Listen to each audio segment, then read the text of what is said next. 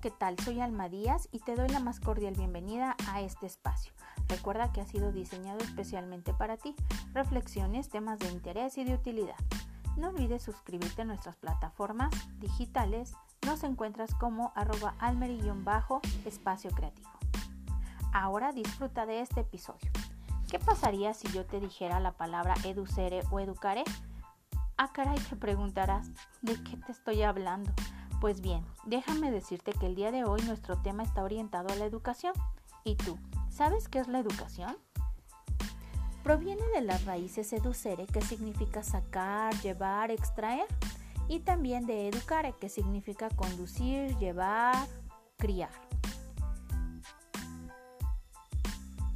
La educación se entiende como un proceso de perfeccionamiento permanente que potencia tus capacidades y supera tus limitaciones personales con la finalidad de irradiarlas en la sociedad. La persona es un agente creador de sus propias acciones. Todo ser humano tiene la posibilidad y necesita relacionarse con otras realidades distintas de él para poder vivir. Mm, aún no te queda claro, me supongo. Te diré que desde el nacimiento la persona posee cualidades, capacidades y limitaciones en sí misma, por lo que requiere de la acción educativa para potenciar, como bien ya te dije, todas sus capacidades, superando sus limitantes. Por ello se dice que la persona es un ser educable.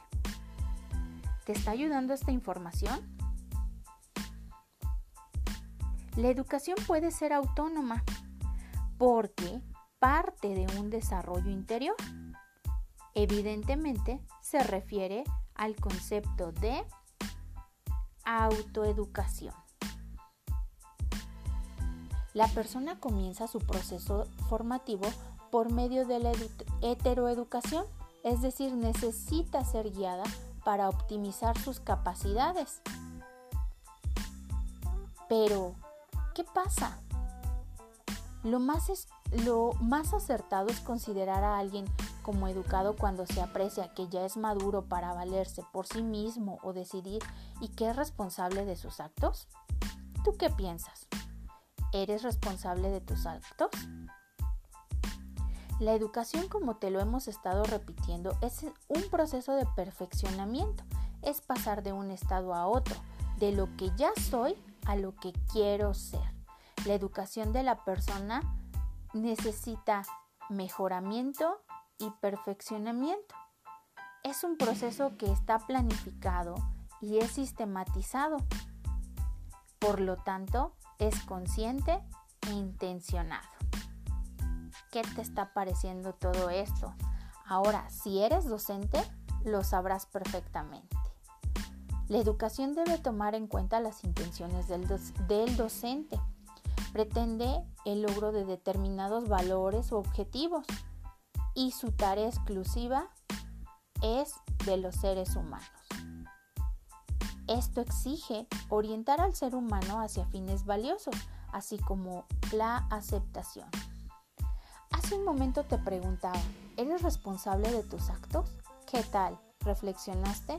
Ahora te pregunto, ¿has escuchado hablar de la educación en valores? Sí, déjame decirte que la educación en valores es un nuevo tipo de educación en el cual la persona tiene que llegar a conocer todos los valores, los más importantes, que los llegue a estimar y los prefiera y que obviamente los incorpore a su vida de manera efectiva. ¿Por qué? Este principio se basa en la intención de formar una cadenita de personas que pueden tener una misma problemática y tener diferentes fines o motivaciones. Entre ellos se educan y se ayudan para ser mejores personas. La finalidad de este tipo de educación es hacer personas felices. Finalmente te diré que la educación es un medio de autorrealización, autoformación y desarrollo de las disposiciones individuales, en el que cada persona es individual y diferente. Por lo tanto, el proceso de formación deberá ser diferente para cada uno de ellos.